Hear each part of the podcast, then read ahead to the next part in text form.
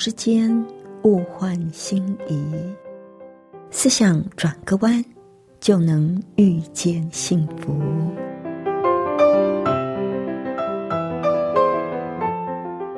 这里是希望之声，我是唐瑶，邀请您和我一起在今天遇见幸福。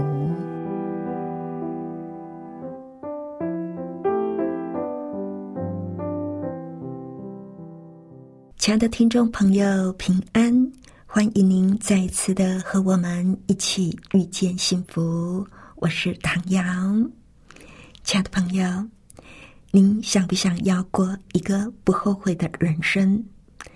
您知道，如果我们要过一个不后悔的人生，我们就要知道什么是我们人生中最重要的事，而且要花时间在上面经营它。那您知道，在你生命里，什么是最重要的事吗？你有没有花时间在最重要的事情上呢？这是我们今天要分享的主题。那在节目的一开始呢，我们先来欣赏一首动听的诗歌，趁着还有今日。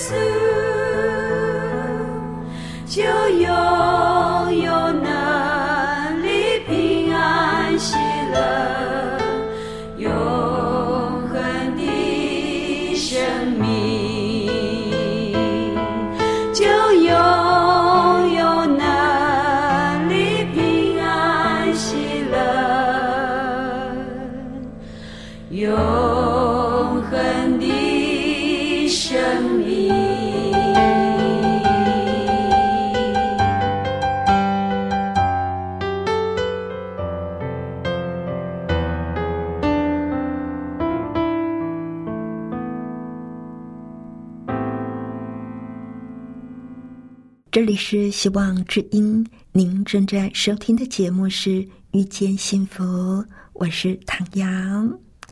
今天在节目里一样要跟朋友您分享一些短短的文章啊。那今天呢，跟您分享的这一篇文章叫做《生命中的鹅卵石》，就说到有一个管理学的教授，有一天他在上课的时候。就在讲台上放了一个空瓶子，他问同学说：“你们看这瓶子是空的还是满的？”同学们毫不犹豫的回答说：“是空的。”之后，教授就拿了一些鹅卵石放到瓶子里，石头满到了瓶口。他又问同学说：“那现在呢？”同学们。毫不犹豫的回答说：“是满的。”教授不置可否，从讲台下面拿出了一些小碎石头，就往瓶子里倒。因为鹅卵石的中间有缝隙，碎石子当然很快就填满了缝隙。教授又接着问：“那现在呢？现在是满的吗？”这一下。同学们怀着疑惑的眼光，不敢回答，因为前面回答是错的。这时候，教授从讲台下面拿出了一包沙子，倒入瓶子里面，填满了小碎石子的空隙。然后，他又问同学：“那现在满了吗？”没有一个人敢回答哦，怕出错嘛。最后，教授从讲台下面拿出了一瓶水，倒入沙中。他问同学：“这件事有什么意义呢？”有一个同学很快的就举起手，信心满满的说：“嗯，这代表了时间的运用，表示我们永远有可以利用的零碎时间。”教授听了，微笑的点点头说。没有错，可以这么说。但是再想想，还有没有别的意思呢？有谁还可以说一说呢？大家面面相觑，你看我，我看你，没有一个人回答得出来。教授就问大家说：“如果我们先把瓶子里装满了水，或者是沙子，或者是小石头。”那么鹅卵石还装得进去吗？同学都知道，那当然是装不进去喽。教授就说：“好，在我们的生命当中，总是有最重要的事、次要的事，以及更更次要的事。如果我们分不清楚，把时间都用在次要的事情上，那么……”怎么会有时间去做重要的事情呢？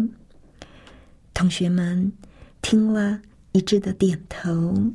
教授最后就说了：“这就提醒了我们，要懂得找出自己生命当中的鹅卵石，优先的完成它，而不要任凭生命被小碎石子、细沙等等的东西充满。”他接着又问同学。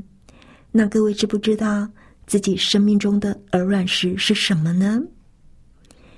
那亲爱的朋友，您呢？您知道你生命中的鹅卵石是什么呢？我们明白在我们内心的深处，什么对我们是最重要的吗？什么是我们最看重的价值？要记得把我们认为最重要的事摆在首位。而不是把小碎石子、细沙这些东西填满生活之后，才发现已经没有空间摆放最重要的事了。不过，这确实是我们很多人的写照。很多的人都觉得家庭对他最重要，却没有把时间留给家人。每天忙着事业。为了给家人过最好的生活，非常的拼，但是却没有问过家人，这是不是他们最需要的？也许家人最需要的就是我们的陪伴。我们人生的旅途岔路很多，一不小心就会走冤枉路。有很多人每天都在那里拼命埋头苦干，却不知道所为何来；有些人非常的忙碌，却不见得忙得有意义；也有不少人是在成功之后，反而觉得生命好空虚哦；在得到名利之后，却发现牺牲了更可贵的东西，像是家庭亲情。友情，上至达官显贵、富家巨豪，下至升斗小民、凡夫俗子，往往为了追求更多的财富、更高的地位、更高的名声，但是却往往被名利蒙蔽了良知，为了成功而付上昂贵的代价。如果我们没有掌握真正重要的目标，没有认清方向，不知道对自己来说什么是最重要的，那么到头来有可能就会发现，我们最后得到的并不是我们真正想要的。不过到那个时候，却会发现已经晚了，来不及了。在盖棺论定的那一刻，我们所希望获得的评价。才是我们心目中真正渴望的目标。你有没有想过，您希望在你的伤里，人家是怎么来评论你？你这一生有任何的贡献，做过值得让人家怀念的事情吗？你是一个称职的丈夫或者是妻子吗？你是一个称职的父母子女吗？你是不是一个？令人怀念的同事呢？而我们有没有活出那个我们心中想要活的样子呢？有一个小故事，就说的，在一个丧礼上，有人问死者的朋友，他留下了多少的遗产？这一位死者的朋友的回答相当的发人深省，他的回答是。他什么也没有带走，他什么也没有带走。从这个角度看，人死后名利成就，就好像显得微不足道了，是不是？他说他什么也没有带走，这一句话真的是值得我们好好去思考的。对于我们每个人来说。最重要的是，会随着岁月扮演着不同的角色而有所不同。像是单身的生活，绝对就跟有了家庭、有了孩子完全不一样。我们要常常的做调整，甚至要做出一些的改变，因为在生活里添加的生活重心，往往会跟原来的生活产生冲突。这时候，我们就有必要做出改变，以原则为重心。我们真正看重的是什么？用这个原则来探讨自己的内心世界，重新定义自己最重要的事情，然后找到平衡，调整自己的生活。只有清楚自己的目标，我们才不会忙乱。保罗是一个充满干劲的美国人。长大之后，他一向只顾着工作，为了出人头地，他每天工作六天，一天工作十二到十四个钟头，力求表现跟成就。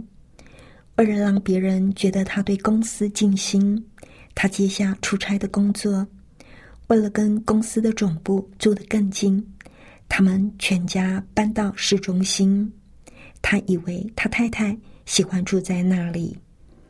后来他儿子出生之后，他突然希望能够多陪陪孩子跟太太，于是他就试着兼顾家庭跟工作，却觉得自己就像在做跷跷板一样，家庭在一头，工作在另一头。如果陪家人，工作就会往上翘，他就得速速的放下家庭，赶往另一头，然后再匆匆的赶回家庭这一边。他觉得自己一整个星期都在赶，不论他跑得有多快，就是没有办法平衡两者。他被弄得又烦又累，于是他就开始认真的思考，什么才是他最重要的事。他了解到，问题是出在自己没有把优先的顺序安排清楚。他不能够同时把工作跟家庭摆在第一顺位，因为这么做，他一定又会把家庭抛在脑后。所以，他必须重新定义自己最重要的事，然后调整自己的生活。凡事以要事为先，唯有目标清楚，生活才能够回归平静。所以，他认真的回顾他以前的工作情形，他看到他自己呀，是一个凡事都要管的怪胎。办公室里大小的决定，他都要参与。他喜欢监督别人，来确定事情都按照他的意思完成。他认为自己是最棒的，结果反而把生活弄得忙乱不堪。其实他发现他错了，不肯放手，不肯给同事表现的机会，这就等于是教他们失败。于是。他开始让别人参与工作，渐渐的，同事变得更积极。在交办大部分工作的时候，他都只给予建议。他相信，同事的权限扩大之后，他们的成就感也会越高。而在他改变做法之后，他很压抑，而且有一点失望的发现，那些他以为只有他才能够做的事情。其实，其他的同事也能够做得很好。他的老板还是很开心，而他呢就没有这么忙了。也就是说，他可以把更多的时间花在自己在乎的事上。于是，他的午餐时间变成每天一个小时。有时候，他还跟太太、儿子一起吃饭，而且。他潜心的研究办公室使用的软体，让生产力大幅的提升。他的家庭生活有了重大的改善。他们从大都市搬到一个乡下的小镇。后来他才发现，他太太根本就不喜欢住在都市里。他把时间花在家人的身上，而不再只偏重工作。所以现在的他。跟家人的关系比以前好多了。他们常常在一起散步、运动、践行、养花、养草，还有聊不完的话。他真的很喜欢他的生活，而最重要的是，他不再奔忙于家庭跟工作之间，也知道分辨工作的轻重缓急。当保罗想要兼顾家庭跟工作，却发现那是根本不可能的。所以他在生活上做了调整，做出了改变。当我们知道自己最看重的是什么，我们就不需要妥协了。以原则为中心，所有的事就会清清楚楚。如果我们所做的决定是来自于信念，这一生就不会有后悔。亲爱的朋友，您呢？有没有因为？没有掌握到生命的重心，而觉得整个人好像要失去控制了呢。这时候不妨安静下来，认真的去检视自己的生活，有没有因为被一些自己觉得次要的、不那么重要的事情所占满，所以总是觉得哪里不对劲。你知道？如果我们人啊没有把自己生命的秩序安排好，就会觉得哪里不对。那是生命对我们的提醒。我们不要去忽略它。而当你已经有这样的感受，就不妨问问自己：生命到底要求我什么？我为什么活着？我生命的意义是什么？我人生的信念是什么？这些都是很严肃的问题，但是却是很重要的。我想，没有一个人会想要在生命结束的那一刻才觉得后悔，觉得这一生错过了最重要的事。如果我们不要有这样的遗憾，那么我们就要认真的思考这一些问题：我人生的信念是什么？我想要活出什么样的人生？什么事对我才是最重要的？我们要感恩、珍惜上帝给我们的生命，好好的去经营，知道什么对我们最重要，才能够定出优先次序，也才能够许下承诺。我们很难去拒绝一些不重要的事。那是因为我们不确知自己重视什么事，我们常常忙得没有时间，就在于我们不知道什么事对我们是最重要的。结果忙啊忙啊，都在忙那些不重要的事，或者是别人拜托我们做什么，也不懂得拒绝。结果呢，忙得没有时间去做最重要的事。亲爱的朋友，不妨想一想，我们有没有这样呢？如果是这样的话，我们就要带着祷告的心，祈求上帝开我们的心眼，看见生命中最重要的事。最后，我们来欣赏一首诗歌：“主啊，我献生命给你。”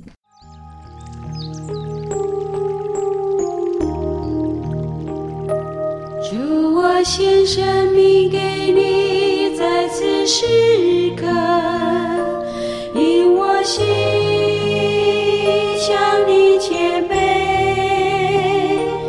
求你现在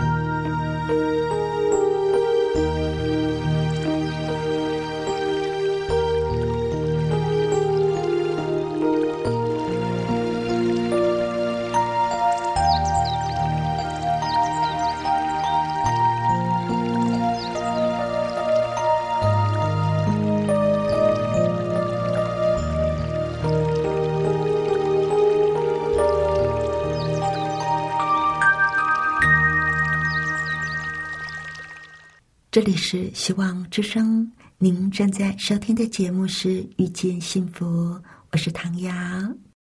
谢谢您收听我们今天的节目，愿上帝赐福您以及您的家人。我们下一次同一时间再会喽，拜拜。喜欢今天的节目吗？或是您错过了精彩的部分，想再听一次，可以在网上重温。我们的网址是 x i w a n g r a d i o 打 o r g 希望 radio 打 org，或是搜寻旺福村，也欢迎写信给我们分享您的故事。来信请写到 i n f o eight v o h c 打 c n。